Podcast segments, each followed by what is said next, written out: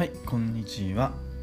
ポッドキャストおきびのように今日で第2回目です。どうぞよろしくお願いします。ラジオネームひろろです。おきびのようにでは自分の考えや好きなことを音声で日記のように残していって今4歳の娘が大きくなった時にタイムカプセルを開けるようにこのポッドキャストを聞いてくれたら嬉しいなと思いとにかく続けていくことそれを意識しています。はい今日で第2回目なんですけどもまだ1回目を配信していないんですね。で昨日9月13日に録音したんですね。でもう簡単になんか録音しちゃってアンカーもなんかなんでしょうアカウントが取れたのか取れてないのかちょっとわからないぐらい簡単だったのでなんか少し配信をためらってるっていうかまあとりあえず録音をいくつかしてはいあの、配信していこうかなと思っています。で今日はですねあのお母さんがねあの赤ちゃん迎えに行ってるのでお父さんはあの帰ってきてご飯作ったりしていました。で今ちょっと時間空いたので、ね、もうそろそろ帰ってくるかなと思うのであのちょっとね急いで録音しないとなと思ってるんですけども今日雨降ってて、うん、赤ちゃんねもう4歳もうそろそろ5歳だからねあの傘が本当に上手になってだから雨の日でもねなんかも前みたくねなんか心配じゃないっていうか赤ちゃん傘さして楽しく帰ってくんだろうなって思ってます。で今日お父さんがお話ししたいお父さんが話をしたいことはなんであのポッドキャストを始めたのか。そのきっかけについてあの話をしたいなと思っています。でそもそもねお父さんあの話すのって得意じゃないんですね。なんか話していくとなんか何を話してんだろうって自分でも本当わからなくなっちゃって、ね、そしたらあの聞いてる方もねあのお父さんが分かんないんだから何話してんのかなっていうのが分からないなるじゃないですか。だからお父さんねどっちかというとあの書くことがねまあ得意っていうか、うん、書く方が全然話すよりはあの上手なのかなと思っているんです。そんなねお父さんがねこの音声のコンテンツですよね。音声で何かを残すなんてねほんと考えもしなかったんですけどもそのきっかけっていうのをちょっと話します。一つはですねあのもうポッドキャストにやった100%のきっかけなんですけどもあの樋口清則さんって言って日本一のポッドキャスタ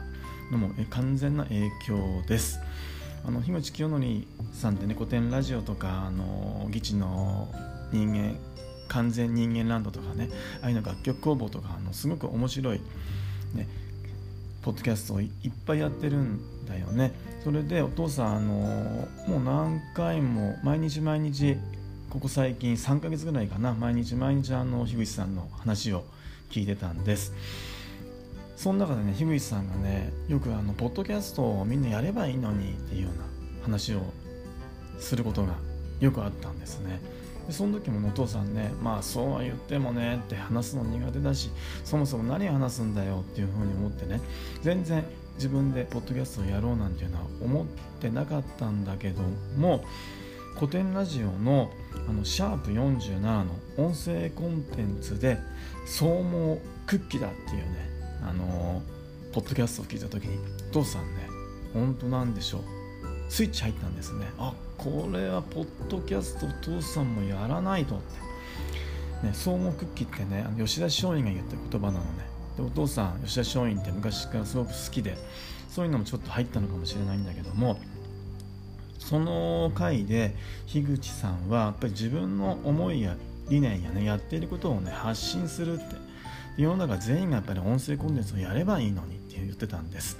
それで話すことがね苦手な人もねやったら面白いっていう話もしたりね。全員が視聴者数を取れなくってもいいんだよって自分の思いを話すことにそれだけにね本当価値があるって。そしてプラス自分を深く知ることができるっていう話をしたんですね。あとはね樋口さんその時にねアウトプットをし続けていると今度は何を喋ろうかとね何気ない日常でもねすごく感度が上がるって言ってたんですね。ねそれをね本当に聞いた時にねお父さんねああこれやってみようかなってすごく思ったんです。そしてねあのじゃあポッドキャストやろうっていうのは思ったんだけどもじゃあどんなポッドキャストにしようかなっていうのはねなんか1ヶ月ぐらいずっと考えてたんですね。でも全然なんか形にならなくって初めはなんか自分の好きなことに一つ特化して何か話そうかなとか自分の性格に関してなんかちょっともじって話そうかなとか思ったんだけどもなんかそれじゃあちょっと話が続かないかなとか思ったりあとそもそも誰に向けて話すのかなっていうのもあって、うん、なんか自分にね抜けて話すっていうのも全然それはそれでいいんだけどもそれだとなんか続くかなとか思ってただでもね全然知らない人にね向けてね話すっていうのも全然イメージそれは湧かなかったのでうん、じゃあどうしようかなと思っててでもその間もねあのお父さんの樋口さんがまあ主催してるのかなあの樋口塾っていうのがあってそこのあの樋口塾でやってるポッドキャストのいくつかあってね。お父さんなんか結構聞いてたのね。その中でねあの週の話すラジオとねあと月のセラビさんのあの月のセラビの宇宙で一番小さなニュースとあと昌磨さんの父のたわごとっていうのがねすごくお父さん好きになってもう毎日のように聞いてるのね。それを聞いてたらなんかねちょっとポッド自分がお父さんがやるねポッドキャストの形が少しずつできてきたんですね。まず一つがね月のセラビさんのやっぱり日記のようにあの残していくっていうのがねすごくあのお父さん形に入ったんです。あそっか。ってそれだったらお父さんも日記のようだったらできるかなとか思ったり。で昌磨さんがね「父のたわごと」っていうポッドキャストで、あのー、子供に向けて、あの、発信してるんだよね。それをね聞いてお父昌磨さんもお父さんはあって。あの主語がお父さんはだったのであそれすごくいいなって。でねお父さんもねもう今本当赤ちゃんのねこと